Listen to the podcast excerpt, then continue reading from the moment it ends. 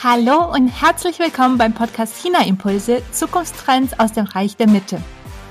Hier bekommen Sie einen Einblick in die chinesische Digitalwelt und in die neuesten Trends und Technologien aus China.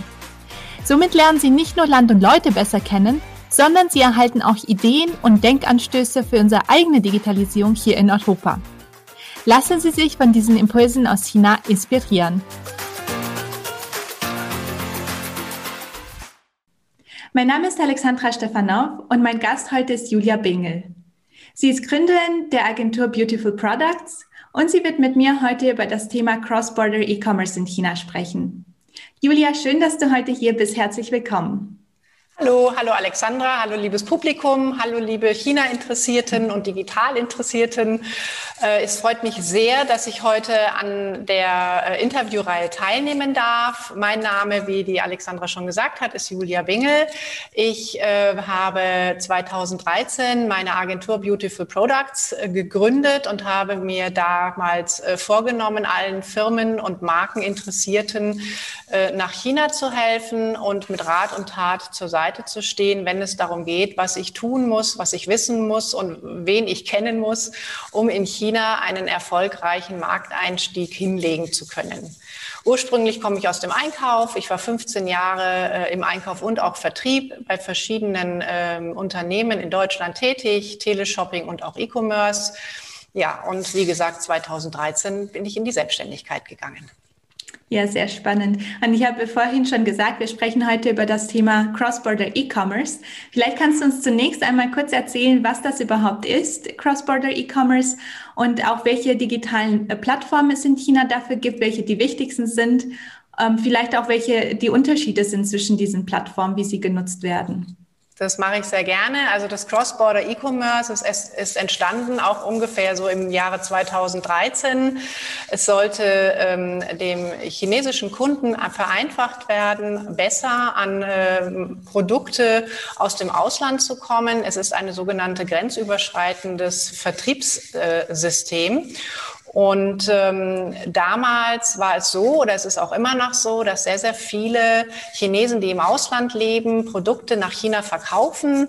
Das wurde dann irgendwann Anfang 2019 reglementiert und äh, ähm, diese sogenannten Daigos mussten dann auch ihre Verkäufe und Shops anmelden und um somit eben Originalware aus dem Land, sei es Deutschland oder auch Frankreich, Spanien, England, vollkommen egal, in China zu verkaufen offer Es gibt in China verschiedene Portale, die das Thema Cross-Border E-Commerce anbieten. Es ist sehr, sehr wichtig zu wissen, dass Cross-Border E-Commerce wirklich nur ein kleiner Anteil des äh, chinesischen großen Marktes ist. Wenn man das mal in Zahlen fasst, ist es so, dass äh, im 2019 ungefähr 54 Millionen US-Dollar im Cross-Border umgesetzt wurden. Wenn man sich dagegen anschaut, dass in ganz China am letzten Double Eleven 75 Milliarden US US-Dollar umgesetzt wurden, kann man schon sehen, dass wirklich Cross-Border E-Commerce nur ein Teil ist, aber ein guter Start für jeden, der mit diesem Land anfangen möchte, mit diesem Vertrieb. Die Portale, die es gibt, ja, da gibt es Unmengen eigentlich an Portalen, aber die beiden größten würde ich jetzt erstmal betiteln, ist natürlich ähm, Alibaba. Alibaba mit der Cross-Border-Plattform Tmall Global. Alibaba hat aber auch noch viele andere äh, Zweige, sei es im Finanzierungsbereich, sei es im Reisebereich oder auch Cloud-Lösungen. Also gibt es 150 verschiedene Möglichkeiten, äh, um in diesem Ökosystem Alibaba sich wiederzufinden. Alibaba hat halt auch unglaublich viele Kunden, was natürlich sehr, sehr wichtig ist, wenn man äh, drüben in China seine Marke aufbauen möchte. Alibaba ist mehr ein, ein Marktplatz. Ähm, um eben Ware zu verkaufen. Ähm, dann gibt es äh, JD, JD Worldwide. JD ist mehr äh, ist zu verstehen wie der größte Einzelhändler. Es sind die absoluten äh, Logistikprofis, wenn man sich das anschaut. Ähm, sie helfen den Marken aus dem Ausland auch mit Zollabwicklungen, äh, Qualitätsthemen und so weiter und so fort. Haben ein sehr, sehr gutes Qualitätsmanagement auch und ähm, ja, sind äh, bekannt eigentlich auch für ihre Markenshops und auch einer natürlich der größten äh, Online-Player dort drüben.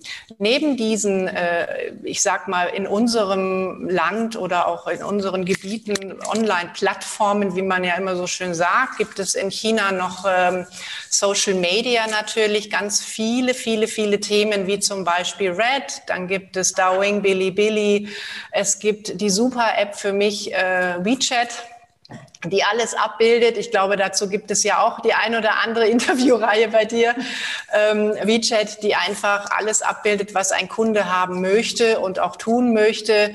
All diese verschiedenen Portale, Apps ähm, bieten Marken Möglichkeiten, um im Cross-Border-Business ähm, verkaufen zu können.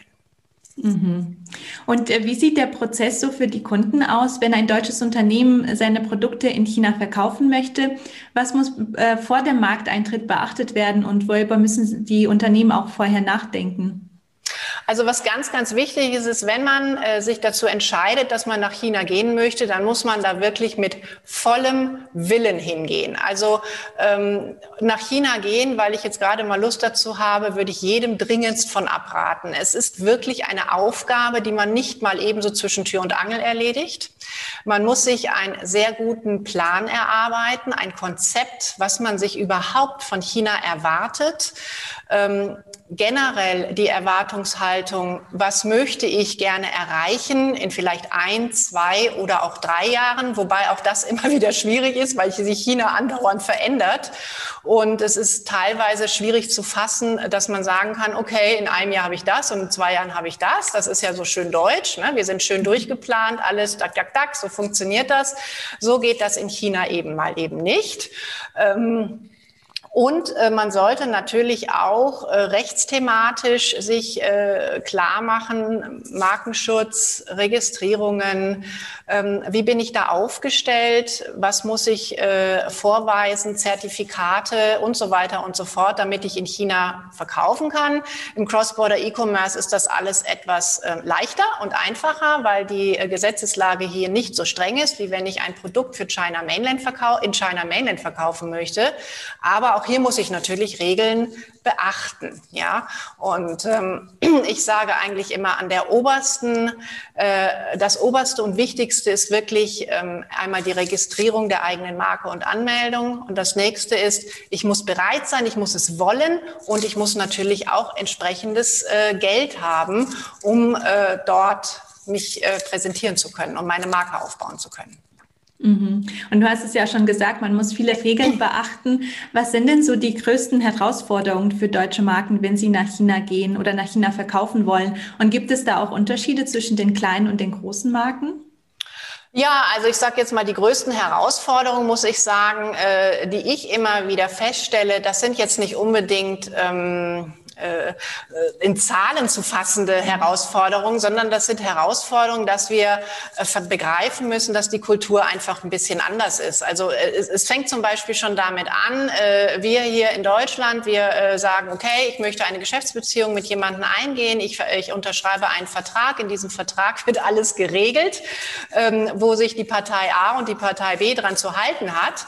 Ähm, das ist schön, das funktioniert hier auch wunderbar, aber das funktioniert nicht unbedingt in China. Ja, äh, der Vertrag ist dann da, aber ob sich dann alle beide Seiten immer so daran halten, das ist dann wieder das andere, beziehungsweise es wird einfach anders verstanden. Für die Chinesen ist es sehr, sehr wichtig, ähm, dass man gemeinsam sich ähm, findet, dass man eine gewisse äh, einen gewissen, gewissen Trust aufbaut äh, zwischen beiden Parteien und dann eben gemeinsam auch diesen Weg geht, um in China erfolgreich zu sein.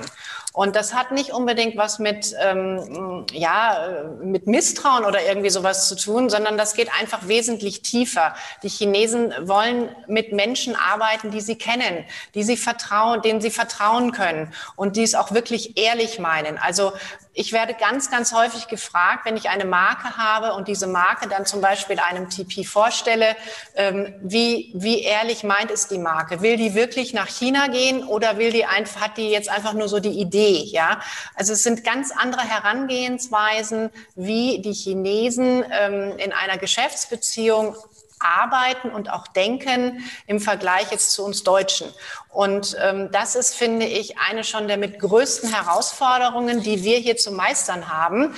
Wir können auch nicht erwarten, ich bin jetzt mal in China und in vier Wochen läuft das Ding. Nee, das geht gar nicht so, weil der Markt sowas von facettenreich ist. Er ist massivst überflutet und ich muss dem Kind einfach Zeit geben, dass es wachsen kann. Ähm, wenn ich ungeduldig bin und wenn ich schnell vorwärts gehen möchte, dann sollte man das vielleicht nicht in China machen, außer man hat so wahnsinnig viel Geld, dass man sich diesen Erfolg schnell erkaufen kann. Dann hat man eher eine Chance. Ich würde aber auch nicht sagen, dass das dann hundertprozentig gleich so funktioniert. Mhm. Und du hast ja schon die kulturellen Unterschiede angesprochen und die Herausforderungen, die es in diesem Bereich gibt. Es gibt ja viele Aspekte, die von beiden Seiten auf unterschiedliche Art und Weise verstanden werden im China-Geschäft. Äh, was sind denn da so die größten Unterschiede äh, aus deiner Erfahrung mit deutschen Marken und mit dem Cross-Border E-Commerce?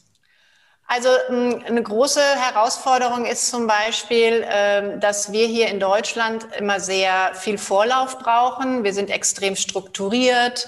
Ähm, wir überlegen uns, was wir heute und morgen und übermorgen tun. Das ist in China auch nicht ganz so ähm, die Chinesen testen viel aus. Die sind am Puls der Zeit. Die versuchen heute dies und morgen das, einfach nicht, weil sie so, so wahnsinnig sprunghaft sind, sondern weil sie einfach ähm, erfahren, ähm, der Endkunde springt nicht so darauf an, wie ich es mir vorgestellt habe. Wir hier in Deutschland sind immer sehr ähm, ja, wie soll ich das sagen, so orientiert, dass wir sagen, ich weiß genau, was der Kunde will. Und ich mache das so, weil ich weiß, dass der Kunde das so und so haben möchte. Das läuft in China komplett andersrum. Es wird genau auf den Kunden gehört. Was will der Kunde? Was will er eben nicht? Und deswegen ist es zum Beispiel in China auch ganz, ganz wichtig, ähm, Daten mit heranzuziehen. Oder die Chinesen sind die Meister darin, die Daten heranzuziehen, um dann eben ein Produkt auch so anzubieten, dass es den Kunden wirklich interessiert und nicht, weil ich meine, es muss den Kunden interessieren. Muss den Kunden interessieren, was das Produkt äh, sein soll, was das Produkt hergibt. Der Kunde sagt der Marke ganz genau, ähm, ich möchte, was weiß ich, eine rosa Verpackung haben oder ich möchte alles nur in Flüssigstoff zugeführt haben oder was auch immer. Der Kunde sagt der Marke, wie es sein soll und nicht die Marke dem Kunden. Und das sind auch Themen, äh, die von der Einstellung her schon alleine ganz anders sind als hier. Hier meinen viele, ach, ich weiß schon ganz genau, was in China läuft und ich weiß auch ganz genau, was ich da machen will.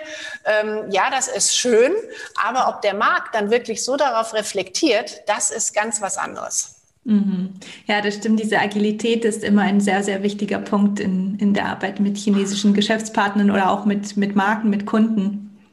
Und äh, wie sieht denn China ja, die Agilität und ja. ja, sag du zuerst. die, die Agilität und auch die Flexibilität und auch der Wille, dass man es auch mal anders versuchen möchte und nicht sagt, ich habe es 100 Jahre schon so gemacht und jetzt mache ich es die nächsten 100 Jahre auch noch so. Ich denke, äh, dann ist man in China, wird man sich ein bisschen schwer tun. Mhm, ja, das stimmt. Und wie sieht denn in China die Customer Journey aus? Die ist ja ein bisschen anders als bei uns in, in Deutschland im Westen. Kannst du dazu ein bisschen was erzählen? Ja, also erstmal ist es ganz klar so, die chinesischen Kunden vertrauen ihren großen Portalen. Also wenn ich bei einem großen Portal kaufe, dann weiß ich auch, äh, dass das funktioniert mit meiner Order und ich bekomme mein Produkt. Die Customer Journey funktioniert so, ähm, der Kunde äh, guckt viel, was macht meine Freundin, was macht mein Freund, Verwandte, Bekannte, die gucken auf verschiedenen Portalen, zum Beispiel Dawing oder Red oder was weiß ich, gucken sich Videos an, gucken sich Produktvideos an, sind somit quasi quasi ähm, entertained, äh, finden das toll, gucken sich Bewertungen an, gefällt mir das Produkt ja oder nein. Wenn Ihnen das Produkt gefällt, gehen Sie weiter auf die Plattform, die dann eben äh, verlinkt ist äh, zu diesem äh, Shop, zum Beispiel auf äh, Taobao, Tmall, Global, was auch immer eben gerade dann äh, dabei ist gucken dann auf diesem Shop wieder, ach, was gibt es denn da so, äh, lassen sich noch mehr Informationen geben, gehen auch gerne nochmal vielleicht zurück zum Customer Service, der übrigens in China innerhalb innerhalb von zwei Sekunden antwortet. Ähm, es gibt sehr, sehr viel Pre-Customer Service, nicht unbedingt Post-Customer Service. Die Kunden wollen viel wissen. Es geht hin und her und hin und her. Wenn der Kunde dann ähm, auf Taobao sich das Produkt äh, gekauft hat, geht er quasi über äh, das digitale Payment raus und kann dann das Produkt äh, bezahlen, muss während dieser ganzen Customer Journey kein Portal verlassen, kein Payment verlassen, nichts verlassen, weil alles ineinander greift. Das ist anders hier. Wenn ich mir hier Be Bewertungen zu einem Produkt suche, dann gehe ich in irgendeine Bewertungs-App und wenn ich dann bewertet, äh, meine Bewertungs-App gelesen habe, gehe ich vielleicht irgendwann mal wieder in irgendein Kaufportal rein und dann muss ich äh, ja auch noch bezahlen. Dann kann ich mich freuen, wenn das Portal verschiedene Bezahlmöglichkeiten anbietet. Ähm, aber auch nicht unbedingt immer die, die ich dann vielleicht haben möchte. Also es wird etwas komplizierter hier gemacht und umständlicher. Es gibt viele, viele, viele Punkte, wo der Kunde eben abspringen kann und wo er weg sein kann und wo es eben nicht zu dem Kaufabschluss kommt. Und das ist halt auch ein großer Unterschied, den die äh, chinesischen Portale etwas schlauer umsetzen, würde ich sagen. Mhm. Ja, das geht auch schon ein bisschen in die Richtung von meiner nächsten Frage.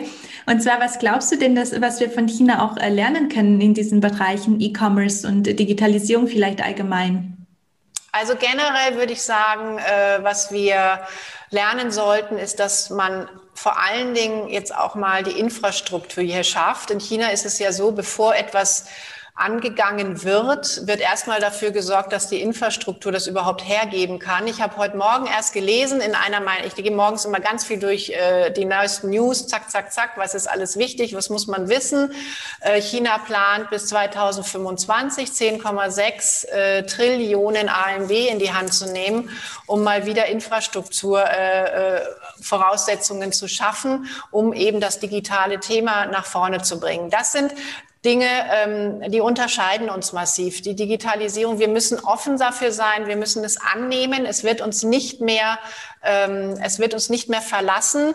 Äh, und wir müssen auch verstehen, dass Digitalisierung nicht bedeutet, dass ich äh, Computerspiele spiele oder sowas, sondern es geht viel weiter. Es kann mir in meinem Alltag helfen. Es kann mich ähm, unterstützen in meinem Leben ähm, ja, es kann schlau benutzt werden, nur das verstehen wir hier noch nicht ganz so. Und das haben wir auch noch nicht so gelernt, weil wir es auch noch nicht so beigebracht bekommen haben, was denn wirklich alles an Möglichkeiten mit der Digitalisierung ist. Und solange wir da noch so hinterherhinken, glaube ich, ist es sehr, sehr schwierig, die Menschen abzuholen ähm, ein Verbinden zwischen stationärem Handel und Onlinehandel, das wird in China gelebt seit Jahren. Ja, also es gibt nicht mehr dieses, ich habe einen stationären Handel und das Internet macht mir alles kaputt. Das ist nicht so. Das ist ein Ineinandergreifen. Der Kunde kann über den Shop bei mir bestellen, ich bringe es oder hole es ab oder es ist ein Miteinander mit vielen Tools, die einfach genutzt werden. Ähm, um dem Kunden immer wieder, und das finde ich immer sehr, sehr toll in China, der Kunde steht an oberster Stelle, der soll zufrieden sein. Nicht ich als Geschäftsinhaber, sondern der Kunde soll zufrieden sein und der soll auch, ähm, der kommt dann ja auch gerne wieder zu mir, wenn er so eine ganz einfache äh, Thematik hatte und alles schön verbunden ist. Und ich denke, das ist eine der größten Herausforderungen bei uns noch in dieser Digitalisierung. Ja, das war eine gute Zusammenfassung. Und bei uns fehlt es ja auch oft noch an den Grundlagen. Wir haben es auch in unserem Gespräch vorhin schon gemerkt, die Internetverbindung ist ja auch schon nicht immer die beste. Da Leider, hat man ja. auch schon Unterbrechungen. Und wenn es damit schon so losgeht, dann kann man die nächsten zehn Schritte sowieso nicht wirklich darauf aufbauen. Genau. Aber, ja. Aber gute Zusammenfassung. Wir werden sehen, ja. Wo können unsere Zuschauer dich denn online finden, wenn sie sich mit dir vernetzen wollen? Also ich bin äh, unter Julia Bingel auf LinkedIn zu finden und ähm, ich habe auch noch hier so einen QR-Code, den kann man gerne scannen, wenn man möchte. Und ich habe natürlich auch eine Internetseite, die beautifulproducts.de. Dort findet man mich auch. Super. Ja, das verlinke ich natürlich auch alles auf der Webseite. Ja, sehr schön, Julia. Dann kommen wir auch zu meinen Schlussfragen, die ich auch jedem Interviewpartner stelle. Und mhm. zwar einmal, hast du für die Zuschauer eine Empfehlung für eine Internetressource oder ein Buch, was sie sich unbedingt anschauen sollten, um China besser zu verstehen? Ja, das habe ich. Moment. Ich habe ein Buch, das möchte ich jedem empfehlen. Das heißt China's New Normal. ist von Pascal Coppens. Ähm, ich bin auch dabei, es zu lesen. Ähm, ich bin begeistert. Es zeigt, ähm, welche Ansätze wir noch lernen müssen und wie wir denken müssen, wenn wir weiterhin vorwärts gehen wollen in dieser Welt. Und jeder, der sich für China interessiert oder sich auch mit dem Gedanken schlägt, sich mit China etwas mehr auseinanderzusetzen, sollte das vielleicht lesen, um den Markt und auch generell alles drumherum etwas besser zu verstehen. Ja, sehr gute Empfehlung. Ich habe es selber auch noch nicht gelesen, aber du hast es mir ja vor unserem Gespräch schon empfohlen. Und das ja. werde ich mir auf jeden Fall auch anschaffen und äh, durchlesen. Ja, es ist wirklich toll. Super.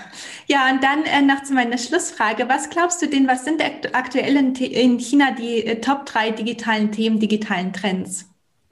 Naja, also ich sag mal, der größte Trend, äh, der dauert jetzt auch schon so ein bisschen an, seitdem wir ähm, ja das mit dem Covid-19 haben. Das ist das Livestreaming. Also Sales über Livestreaming ist nach wie vor ein Riesenhype, äh, der sich aber auch massiv umsetzt und der wirklich von den Firmen äh, so gehandhabt wird, dass er äh, die Sales-Teams nicht mehr rausgehen und irgendwo am Counter stehen, sondern die verkaufen halt alle nur noch übers Telefon. Und ähm, die digitale Währung, würde ich sagen, ist auch etwas, äh, was ein absoluter Trend ist. JD Worldwide hat das jetzt umgesetzt auch schon. Man kann dort mit digitaler Währung bezahlen. Äh, funktioniert auch. Also das ist etwas, äh, von dem Trend sind wir, würde ich mal sagen, noch äh, Lichtjahre entfernt. Und ansonsten der digitale Trend, ja, Service, Service, Service am Kunden von vorne bis hinten, so schnell wie es nur geht. Ähm, aber da sind die Chinesen nach wie vor oder immer schon in diesem Thema sehr, sehr gut gewesen. Aber sie professionalisieren sich natürlich auch da hingegen noch mehr. Sehr schön, ja, sehr gute Zusammenfassung. Julia, vielen Dank, dass du heute hier warst. Ich danke dir für das Interview. Vielen Dank, dass auch Sie heute bei diesem Gespräch dabei waren, liebe Zuhörerinnen und Zuhörer. Wir freuen uns, wenn Sie nach diesem Interview sich bei uns melden, uns Ihre Fragen schicken und uns erzählen, was Sie an den Themen, die wir heute besprochen haben, besonders spannend fanden. Wenn Ihnen diese Folge gefallen hat, bin ich Ihnen dankbar, wenn Sie diese weiterempfehlen, den Podcast abonnieren und mir eine iTunes-Rezension hinterlassen, damit dieser Podcast auch noch lange Zeit bestehen bleibt. Aber jetzt wünsche ich Ihnen erstmal eine wunderbare Restwoche und ich freue mich, wenn Sie bei der nächsten Folge von China Impulse Zukunftstrends aus dem Reich der Mitte wieder dabei sind. Bis dann!